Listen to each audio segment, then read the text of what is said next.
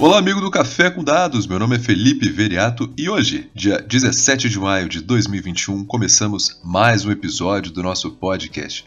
E como toda boa segunda-feira, hoje é dia de boletim da vacinação, passando para vocês quem brilhou e quem pebou no cenário mundial na última semana. E para você que está escutando pela primeira vez, o critério do nosso ranking é bem simples. Primeiro, a gente exclui todos os países com uma população menor que um bilhão de habitantes. E segundo, a gente avalia quantos por cento da população foi vacinada na última semana recebendo a primeira dose. E o primeiro lugar dessa semana fica com a República Dominicana. O país da América Central conseguiu vacinar 6,5% de toda a sua população na última semana.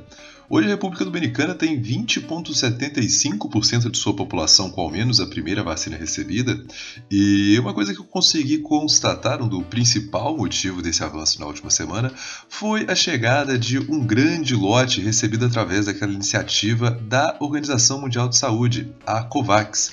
Caso você não saiba, a COVAX nada mais é do que um consórcio para que sejam distribuídas vacinas a países mais pobres. E, embora a República Dominicana seja uma figurinha nova no nosso top 10, o segundo lugar é uma figurinha bem repetida. A Mongólia, que liderou as últimas duas semanas, dessa vez ficou na segunda colocação, tendo vacinado 5,5% de sua população na última semana. A Mongólia também ultrapassou os 50% da população total com ao menos a primeira vacina recebida, com 54%. Se você quer entender como que a Mongólia conseguiu fazer isso tudo, dá uma conferida no episódio da semana passada, onde a gente fala um pouco das relações políticas dela, tanto com a China, tanto com a Rússia, que auxiliaram muito nesse programa de vacinação. E também foi destaque nessa semana o Canadá, que vacinou 5,4% da população na semana passada, já atingindo 44% no total. E outro ponto que a gente consegue perceber no top 10, que foi completado por Croácia, República Tcheca, Alemanha, Suíça, Uruguai, Polônia e, Eslovênia, é que o sarrafo está mais alto. Lá na semana 17, o décimo lugar havia ocupado essa posição tendo vacinado 2,76% da população do país em uma semana. E, por exemplo, o décimo lugar dessa semana, a Eslovênia vacinou 3,23% da população em uma semana. E já é a segunda semana, terceira semana consecutiva que o décimo lugar, o top 10, é fechado com mais que 3% da população vacinada em uma semana. É um número bem expressivo e os países que estão lá não estão diminuindo o ritmo. E agora é aquela hora que bate a curiosidade para saber aonde o Brasil ficou na semana anterior. Bom, no quadro geral, o Brasil foi o 31º país no mundo que mais vacinou em uma semana, o que é uma evolução.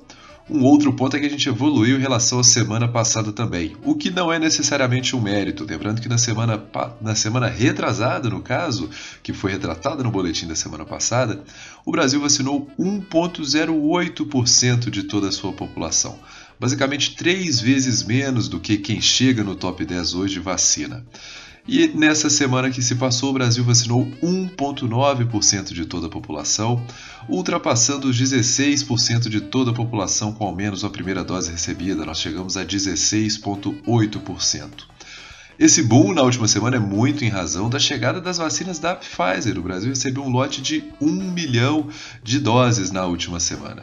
Isso permitiu que o Brasil, por exemplo, ficasse na frente até mesmo dos Estados Unidos, que vacinou 1,23% de sua população na semana, mas no acumulado geral já está aí em 47,6% de toda a população com a primeira dose recebida. E dentro da própria América do Sul, o Brasil só perdeu para Uruguai e Chile. Uruguai já citado no top 10, que vacinou 3,37%, e o Chile, que ficou na vigésima colocação mundial com 2,66%. Lembrando que Uruguai e Chile estão dando um show na América do Sul, o Uruguai já chegando perto de 40% de sua população vacinada e o Chile chegando perto de, de metade de sua população com ao menos a primeira dose. Mas a verdade o que preocupa no Brasil não é hoje, mas sim o futuro. Isso porque o Instituto Butantan, que entregou mais 1 milhão e 100 mil doses de Coronavac ao Ministério da Saúde na última sexta, suspendeu completamente a produção da vacina contra a Covid-19 por falta de matéria-prima. O Instituto aguarda a liberação pelo governo chinês de um lote de 10 mil litros do chamado ingrediente farmacêutico ativo, o IFA. E a Fiocruz, que é responsável pela produção das vacinas da AstraZeneca em solo nacional, também informou que em meados da próxima semana deve interromper a sua produção, aguardando a chegada de IFA também vindo da China. Pelo menos este já tem uma previsão de chegada no dia 22. E o motivo da ausência de insumos em solo nacional naturalmente já tomou parte da esfera política. O governador de São Paulo, João Dória, disse que o motivo são dos entraves na importação são as declarações contra a China feitas pelo presidente Jair Bolsonaro e inclusive integrantes do seu governo. E ele justifica que isso nada mais é que uma retaliação do governo chinês. Vale lembrar que no dia 27 de abril, o ministro Paulo Guedes disse em uma reunião gravada do Conselho de Saúde é, que o chinês inventou o vírus e a vacina dele é menos efetiva do que a americana. Guedes não tinha ciência que estava sendo gravado e o que é dito é que o governo chinês não ficou nada satisfeito com essa declaração. Em contrapartida, o secretário executivo do Ministério da Saúde, Rodrigo Cruz, disse na última sexta-feira que o atraso na entrega dos insumos que são importados da China nada mais são porque eles estão priorizando vacinação interna. E as palavras deles foram que há hoje um compromisso grande do governo chinês em imunizar a população.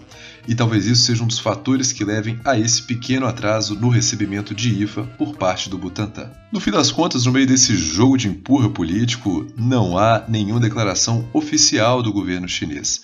E o que importa no fim das contas é que, infelizmente, a gente deve ver as duas maiores produtoras de vacina em solo nacional paradas. E outro ponto da última semana que deu o que falar foi a própria CPI da Covid, porque teve uma bomba na última semana que foram as declarações de executivos da Pfizer, que declararam que queriam usar o Brasil como um case de sucesso mundial na vacinação e foram ao menos seis ofertas para fornecimento de 70 milhões de vacinas ao Brasil, que ocorreram entre agosto de 2020 e fevereiro de 2021.